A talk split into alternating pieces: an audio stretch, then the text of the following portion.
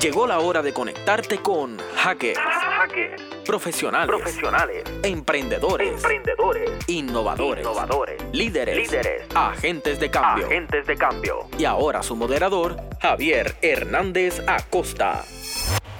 Bueno, eh, bienvenidos a otra edición de Hackers. Eh, en esta ocasión no estamos en, en el estudio de Radioactiva en Puerto Rico porque estamos en Sevilla, España, en Arcadia Coworking, un espacio de, de, de cotrabajo en la ciudad de Sevilla y vamos a compartir hoy con dos emprendedores.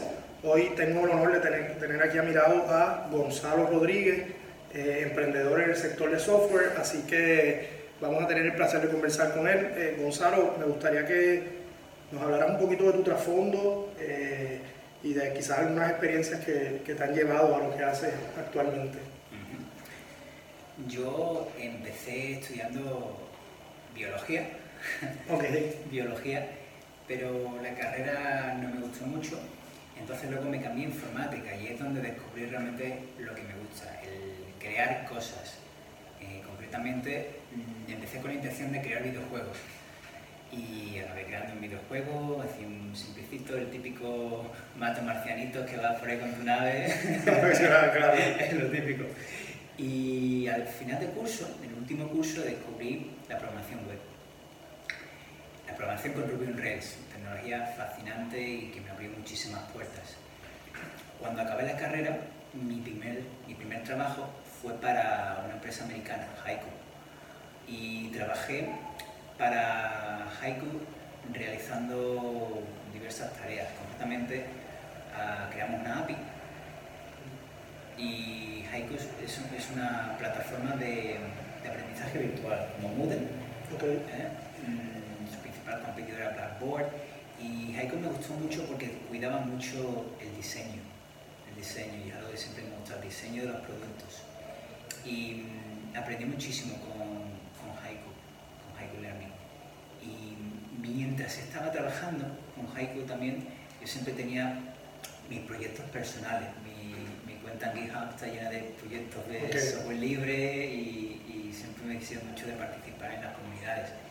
Y mm, uno de mis proyectos es un- también un, un sistema de, de gestión de, de, de, dent- de dentistas, de clínicas dentales para ayudar a la facturación y esas cosas. Y eso lo hice eh, en mi tiempo libre cuando trabajaba. Ese fue mi, mi primer pinito en el, en el emprendimiento. ¿Cómo, ¿Cómo te preparas, o sea, haciendo tu formación en biología, cómo te preparas para esto de la informática y la tecnología? O sea, ¿Por tu cuenta? eh, Mm, Yo estudié en la Universidad Pablo de Olavide, estudié Ujú. informática allí. Mm, Sobre todo, no obstante, solo di un curso de, de programación web. Mm, El conocimiento técnico lo adquirí por mi cuenta, más que nada. Me gustan mucho los libros de, editorial Pragmatic Programmers. Eh, tienen, tienen muchísimos libros sobre la programación web, y ahora están mucho con Elixir y son bastante buenos. Con eso se, se aprende muchísimo.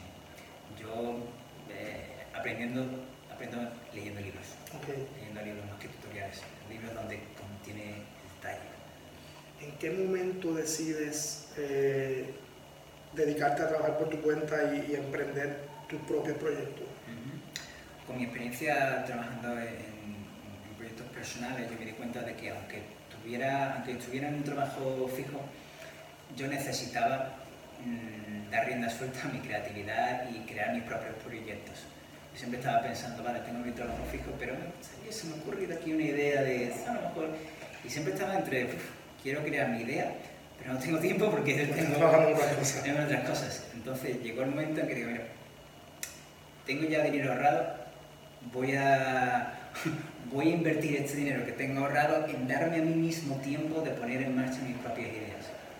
Y así es como nace la oportunidad de crear el proyecto que ahora mismo estoy trabajando, que es Coco, Coco App, que es una aplicación para manejar las operaciones del día a día de los espacios de coworking. ¿Y, y, y de dónde surge esa idea de...? de, de crear esta aplicación, pues en el 2016 mm, estuve estudiando un máster en Administración y Dirección de Empresas, también en la Pablo de, de la Vida. Mi proyecto, mi, tesis, fue sobre la productividad en los espacios de coworking. Ah, genial. Y haciendo entrevistas a los espacios de coworking y metiéndome en el mundillo, me di cuenta de que las herramientas que tenían disponibles en esa fecha, pues existían, pero dejaban mucho que desear. Yo tenía, se me ocurrían formas de hacerla, hacerla mejor. Entonces, cuando terminé el máster, dije, mm, voy a encontrar la forma de darle al espacio de coworking una plataforma más accesible, más barata, más sencilla de usar, más intuitiva, y esa fue mi, motivación. Cuando estabas haciendo el proyecto de maestría, ¿sabías o ya tenías en mente que, querías trabajar en una solución o, la solución vino del resultado de tu investigación? La solución vino del resultado. Yo inicialmente lo que quería era aprender sobre el proceso de creación de negocios, por eso estudié el máster en dirección de empresa. Y mi motivación para crear este software fue de hablar con las personas, de ver que tenían problemas que no tenían una solución apropiada en ese momento. ¿Cómo uno y aquí ahora desde tu experiencia, eh, ¿verdad? Y, por dónde vas en el proceso, ¿qué uno, o sea, cómo uno gerencia un proyecto como este tipo? O sea, tú identificaste una necesidad de un software para maximizar la productividad de estos espacios, eres, eres programador, o sea, tienes un conocimiento técnico, ¿cómo has ido llevando ese proceso para que se logre?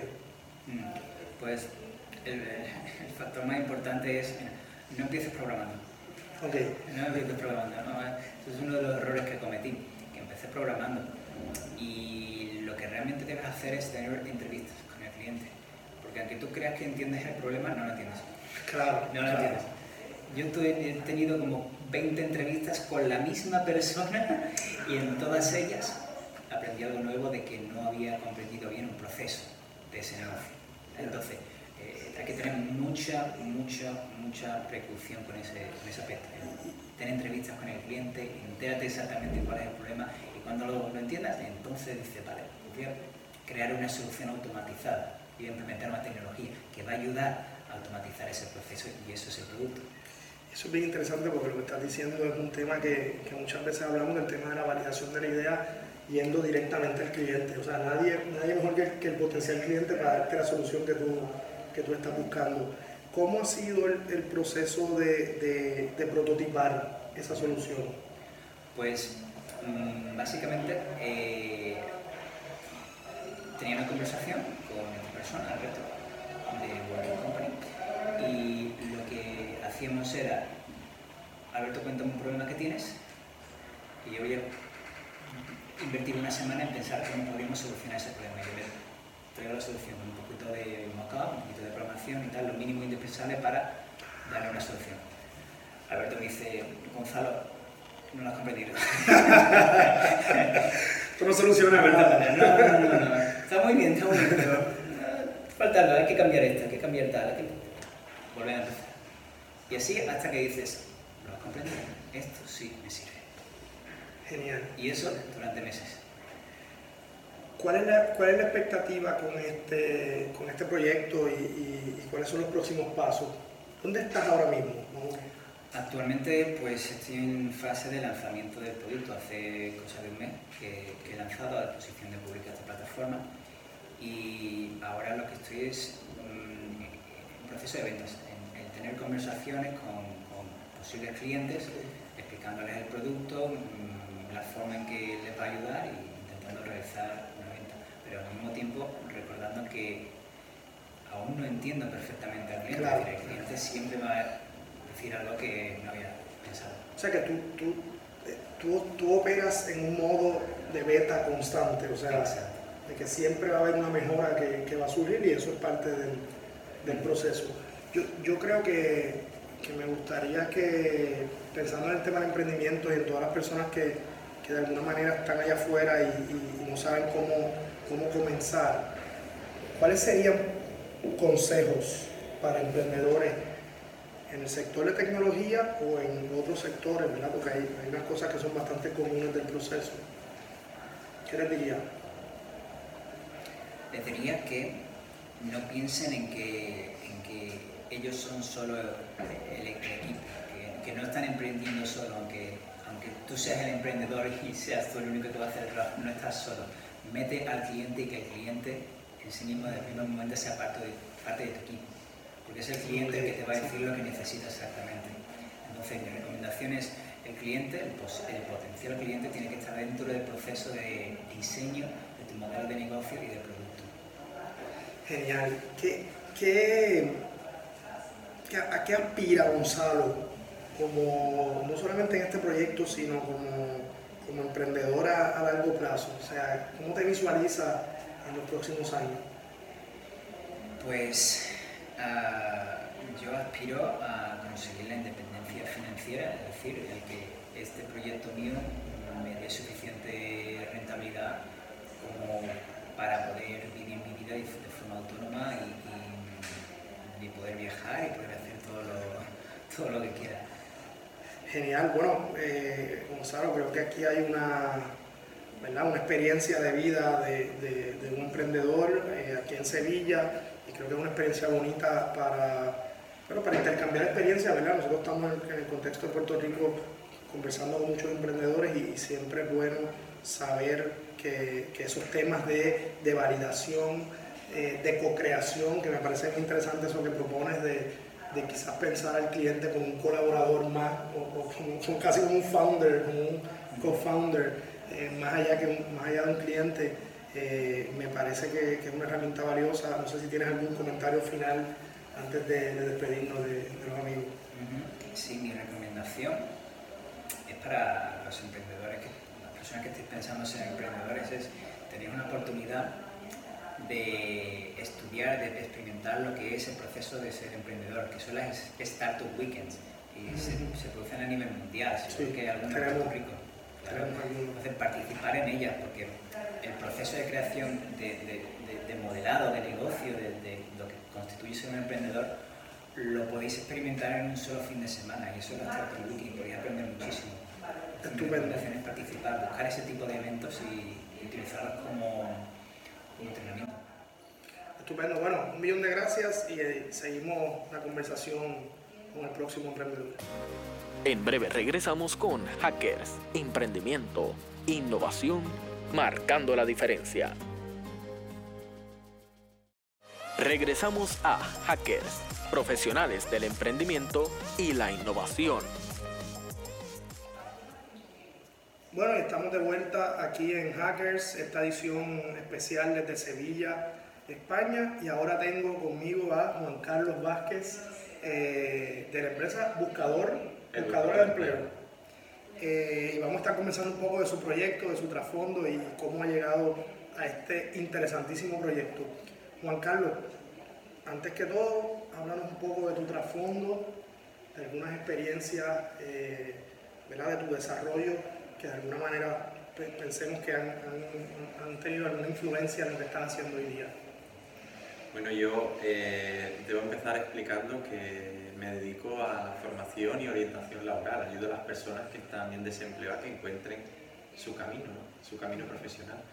Eh, y, bueno, yo tengo muchísima experiencia en, esto. Entonces, si me preguntas por el trasfondo realmente de lo que estamos hablando, es de todas las veces que, yo he buscado trabajo, eh, de todas las veces que, he tenido éxito buscando ese trabajo, porque realmente al final lo que conseguimos eh, en la búsqueda de empleo es éxito o no. Si consigues éxito de forma regular, quiere decir que las cosas las estás haciendo bien.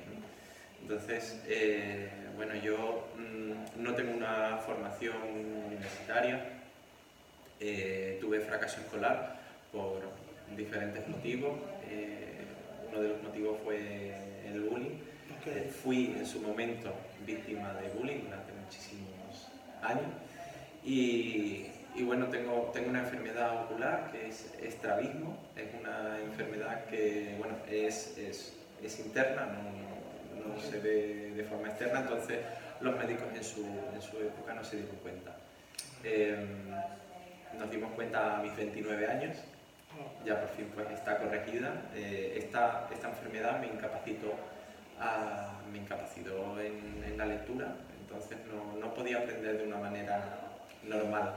O sea, tú, tú, estás, tú estás planteando que, hay, que en tu desarrollo hubo elementos físicos fisiológicos y, sociales que tuvieron que ver quizás con ese, con ese desempeño o con esa experiencia eh, educativa, ¿no? Y que te llevó entonces a entrar en el mercado de empleo eh, quizás de manera más, más inmediata. Sí, sí, sí, y ya no solamente a entrar en el mercado laboral de, una forma muchísimo más rápida, sino a, ver la vida de otra manera, a aprender de otra manera, a, a, tener pues eh, en, en, mi mano eh, herramientas que no todo el mundo puede disponer de ellas porque son herramientas que se aprenden a base de palos, a base de, bueno, de, una vida un poco más dura de lo que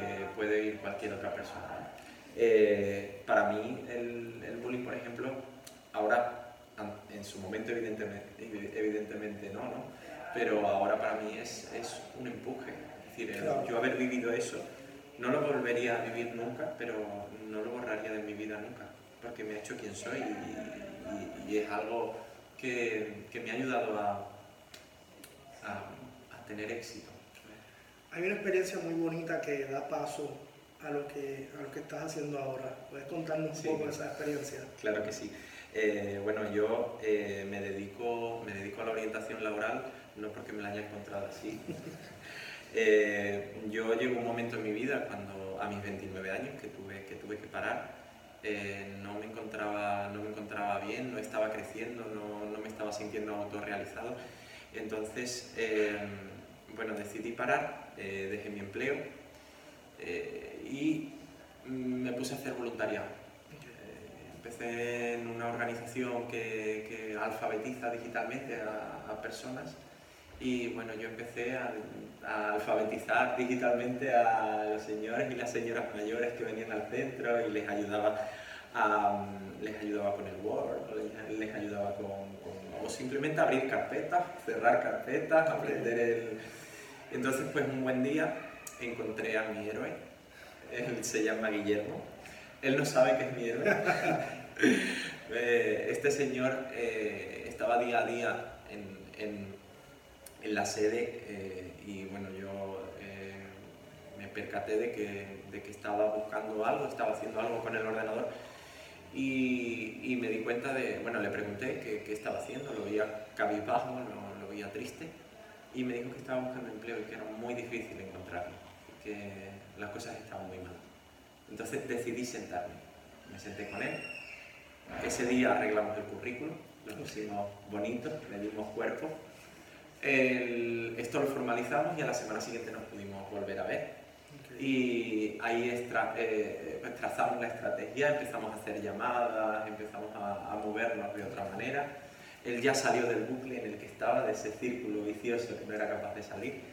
Y, bueno, la semana siguiente me falló. Eh, la tercera sesión no vino. No vino, pero eh, las técnicos, mis técnicos, eh, me dijeron que no había venido porque había encontrado un empleo. Entonces, eh, la sensación, no sé si conoces la sensación de que te haya tocado la lotería, pero a lo gordo. No, pero, pero me imagino. bueno, pues yo tuve esa sensación ese día y decidí que, que, esa sensación la tenía que tener el resto de mi vida todos los días. Y ahí inmediatamente decides que esto es el... No, ahí no nace el buscador de empleo. Ahí eh, decido seguir ejerciendo mi voluntariado, pero solo en, esa dirección. Cuando me doy cuenta de que esto no solamente se queda en Guillermo, sino que se repite y se repite, y además con perfiles muy bloqueados, perfiles eh, pues, eh, muy eh, de difícil inserción laboral, me dije, mira, esto, esto es un don, a mí me han regalado un don y yo esto lo tengo que enseñar al mundo. Y evidentemente pues decidí dedicarme a esto porque creo que es lo que se me da bien. ¿Qué hace el buscador de empleo? El buscador de empleo lo que hace es formar y orientar.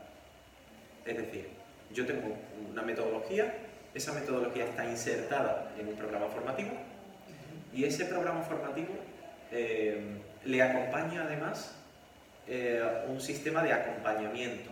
¿vale? El buscador de empleo está buscando empleo por cuenta ajena. y hacemos que el buscador de empleo sea emprendedor de esa búsqueda de empleo. Y me explico.